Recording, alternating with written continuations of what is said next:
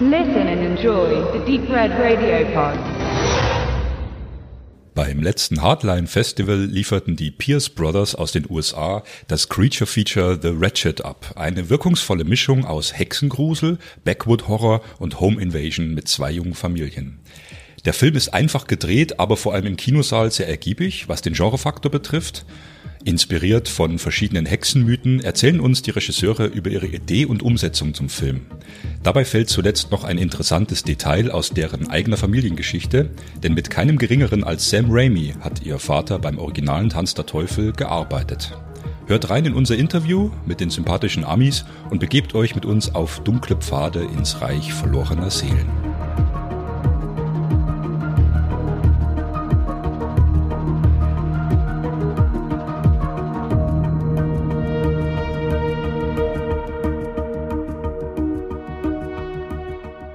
So, welcome to Hardline Festival. Brett and Drew Pierce, directors of The Wretched, a great creature feature with great practical effects and a great suspense. Oh, thanks so much. Story. Thanks for having Um, us. Uh, how's your time in, in Germany and in Hardline? Give a short description. How do Oh, we're having a blast. This festival is so cool. We've met so many cool people, and it's just a it's so much fun to get feedback on your movie. You know, see how people react to it. Watching with an audience. So The Wretched is a story about, um, uh, I hope I'd say it right, a wood woman, a creature feature. In the beginning, I thought it was uh, like of a werewolf movie. Yeah. Because you show only uh, little details of the creature.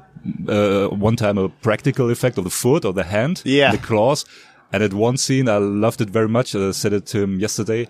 Uh, sitting on the veranda in the dark and the eyes are glowing. And it remembered me of the first Predator movie when nobody knows what We'll is this? that. What is this? It's very mythical. And Oh, that's one of our favorites. Uh, yeah, that's actually funny because um, you know we always we have a ton of horror scripts we've written, and uh, this movie we actually gutted one of our werewolf scripts and took a lot of pieces from it. It was kind of a similar voyeuristic style movie, and we we took a lot of the pieces from that and used it for this movie. Yeah, yeah. Very possibly could have been a werewolf hanging there on like the veranda. you know, if it was a different movie for us. So yeah. so please tell us just in short your first idea of this movie. How, how came it to this story? You also offer a very, um, I think, complex uh, psychological moments between the, the adults and the kids. Was it inspired by your own life, maybe? Yeah, the, in the movie the lead character Ben is kind of facing his family breaking apart. Like it's it's pretty much there's an imminent divorce coming between his father and his mother. Um, Drew and I came from a divorced family. Our, our parents got divorced when we were quite young, so it's it's it's definitely something that like just we kind of work out we work our way through it by making a movie about it. But for the witch stuff, it was just kind of we loved the the original movie The Witches and the Roald Dahl book The Witches, and it was like a really creepy kids movie. And I think we kind of started with inspiration there that we just wanted to make a creepy witch movie again, and that just led to us reading a bunch of myths and folklore about different witches. So Yeah, we love we love the idea of making a witch creature because we've seen we you know there's there's a several like good witch movies, but a lot of times the witch turns out to be a ghost or some other element or or you know cast spells and but we wanted we wanted to figure out a way to kind of make a creature with its own rules the same way like vampires they used to be completely different but they slowly developed all these rules and different weird cool mythologies, you know, to make stories kind of like more interesting. Um, yeah, we just wanted to try and figure that out for a witch. So you mostly tell the story as point of view of the kids. I always thought of maybe Joe Dante's The Burbs when they watch over to the Yeah. neighbors and what is what is this looking through through the looking glass Yeah. and it's getting a very um the voyeuristic uh, tense yes the suspense from from the kids eyes so you're sitting in the cinema and and you're you're a kid again Yeah, and, yeah, and, yeah. and you tra- transport that feeling very There's well something about movies like voyeuristic movies, like people watching people. You know, Fincher always says we're all perverts to begin with, but uh, there's something about it that too it helps you identify with a character. You know, and you you when when when a character's watching other people do things, it's kind of like watching you know your neighbor. You know, it's, you sort of lean in and you're like waiting, like they could do anything. It's just exciting.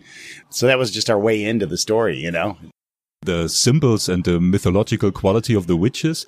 Uh, you have designs um, carved in the wood and uh, certain buildings fr- from the wood in the cellar. How long did you research? Besides, you're interested probably for for witch stuff uh, in in detail about this stuff. Uh, Yeah. What did you read or Well, what we, you- we got into there were a couple of witches. There's the, that we just got obsessed with. There's Black Annis, um, who's like this cool English witch, and it was creature with like blue face and like fangs. You know, it's just kind of like these different mythologies. Um, there's there's there's another myth called the Boo Hag about a woman who comes to a small town and she marries a man, and every night she disappears and he doesn't know where she's going, and and eventually he sees her walking away from the house and she's wearing no skin. And we were like, that's creepy. And then ultimately he, he winds up finding her skin like hung up in the dress, like in the, the closet and he like salts her skin and she comes back and she burns alive. And we were just like, there's something there. There's something creepy I haven't seen, you know? And, you know, we played with that and a couple other myths and, and sort of found something we love. Yeah, and then I think we, it was just important for us. We wanted to feel like a creature and a witch that's connected to nature. So we were kind of trying to visualize like would there be an animal that kind of represents her? And we just always kept on landing on like a stag or a deer. So we designed like her mask to reflect that, and we designed the symbol in the trees to reflect that because we felt it kind of like made this connection to like oh th- this thing's from the deep woods, kind of from the old world, which was the intent. So Yeah, the the other witch that we were obsessed with was the Cailleach. That's actually like our production company name. It's Yeah. it's it's like a winter witch. Yeah. That's that you know is kind of comes every winter and uh, is kind of more about the seasons. It's sort of like a benevolent witch in a lot of ways, but a little creepy. So we just we wanted to figure out a way to kind of like bring all that to life. There's um, just a short incept for me. Uh, a very strong and interesting German film. It's called Hagazussa, plays in the Bavarian uh, South Forest in winter. And it's about uh, an old woman in former times who is possessed by a demon. And it's a very realistic movie, just, just in the wooden cabin with a daughter. And it's, it's very atmospheric and tenseful. Also plays in the, in the snow in the dark. And that was one movie that we, German genre audience, uh, knew that um, the director would take this theme seriously. Yeah. And uh, not just as a popcorn movie, I, I would say, but uh, he very identified with this mythological witch stuff. And uh, it also has to, do- to do with seasons, like you said. We also have winter, of course. Yeah, yeah. So back to the idea of the of the theme. Please help the audience and me. This was your directorial de- debut. No, it was We we did one other feature. Um, it's very different. It's a comedy horror. Um, about seven eight years ago, um, called Deadheads. I think it's on Amazon Prime right now if they want to check it out. But it's a totally different vibe. It's a, it's kind of a sweet movie. It's about two zombies who wake up amidst kind of like a zombie sort of finale from your typical kind of zombie movie. Um, but they're cognizant and they basically realize like that one of them didn't propose to the girl he was in love with. So they go on a road trip to find the girl, and it's this sort of sweet, funny road trip movie um, that just happens to have zombies in it. Um, it's a cool film, but yeah, then we we kind of were embracing. We had a really low budget for that. I mean, it's put together with scotch tape and you know bubblegum. You know, this movie is probably more along the lines of our sensibilities and what we we love and like to go watch. But um, but it's still a great film. We're proud of it. That's interesting because I met Joe Dante some years ago and he said he maybe did the first Zomcom called Burying the Ex and that would be wrong by now because you said you, yeah, you he's definitely wrong. movie. I saw that. I'm like, oh look, he- they're- they're- we actually, um, yeah, especially especially like romantic rom com zom. That's what people were calling us. Um, after we hit, and it's it wasn't intentionally, but like there were several. There were like three or four of them. There was uh there was that Burying the Ex and. oh Warm Bodies, Warm which Bodies, is yeah, kind yeah. of very similar to ours. It's it's a little bit more of a Romeo and Juliet story about like a zombie and a human who fall in love and they're from different worlds. And ours is, is it has a little bit of a different vibe, but um yeah, similar, you know. And now I have a good question coming from your movie to, to some background. Uh, but starting with your movie again, you have the witch, the wooden witch, and this strong image of the tree with the roots going down in the earth. Yeah. Very, dark, very materialistic stuff. You think in the cinema, I feel that tree. Mm-hmm. And uh, this wooden witch uh, remembered me, of course, of, of The Evil Dead by Sam Raimi, but also of um, The Guardian by um, William Friedkin. Oh. with, with the strong uh, tree image. yeah. Coming back to that tree, uh, you had a experience. I think it was your Drew, or was it your Brett? Oh, the yeah, Yeah, the experience. We had to do this Okay, now. okay, no, Uh, fine, yeah. I'm sorry, you have to repeat it because our audience wants to hear it. Yeah. Um, your father worked with Sam Raimi on The Evil Dead, yes, he was the creating the finale. He was the photographic effects artist. He did the big, what they call the meltdown, the big finale meltdown in Evil Dead with another special effects um, guy named Tom Sullivan. So it's this amazing finale where this, yeah, everybody's seen it. It's this demon starts exploding and arms come flying out and the face melts and it crashes the floor and explodes. But like as kids, they were doing these effects in our basement. They were finishing the movie in our basement.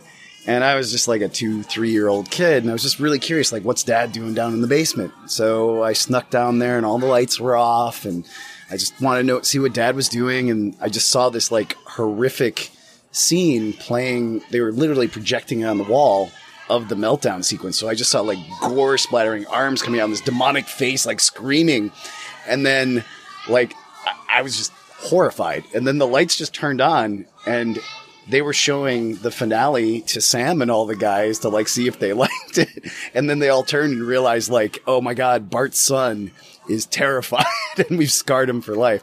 So it, it just kind of, it's a memory that'll never leave me. And I've been afraid of basements ever since. So And you said you uh, never watched horror movies since you were 16 years old, maybe? Yeah, well, For it time? was kind of a joke in a weird way because like I hadn't watched Evil Dead till I was like 15 or 16 because I was too scared of it in some ways. Yeah, or if- I, I don't know if it was intentional, but our mom tortured us. The in our the, our basement was terrifying already. I had to go down. Every, I used my big brother, and I had to walk downstairs in the basement because our clothes were all in the basement, like our sock drawer.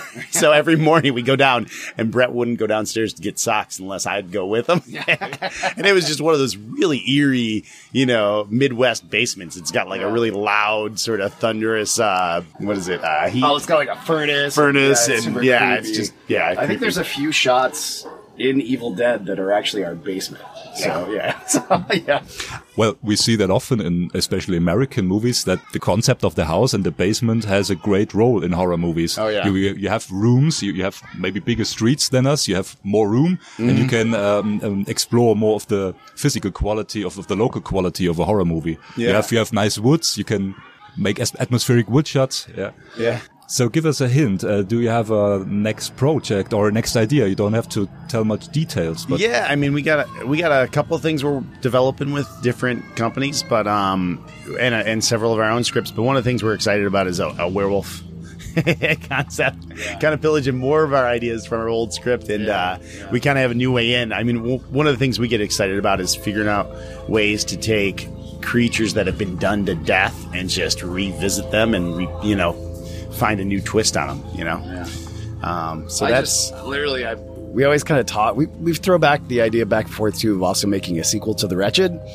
I think being here for some reason at this festival, I've always been kind of like, well, maybe we want to make a sequel, maybe we don't. But uh, I've just had so many good ideas since I've been watching movies here that, that I think we got a good idea for a sequel if we get a chance to do that too. So Well, the audience gives you right. It was the first movie who was sold out at the festival. And It then was? yes, it was Oh, I didn't know totally, that. totally sold out. Oh, and wow, It, okay. it was fun to watch this creature feature with the audience and get the reaction. And I, I just not only say that because I have to say it, but I think it was a very nice movie with good effects, with good uh, uh, storytelling. I've seen other creature features who were nice, but Yeah. not only that. Uh, um, developed as yours, Yeah. and uh, yes, the Oh, right atmospheric. Uh, keep continuing that, please. Oh, thank you, thank you. Yeah, no, we're going to do our best. So So thank you very much, Brad and Drew, for being here with us with Deep Red Radio. Yeah. And we wish you all the best for you your too. career. Uh, thanks for having us.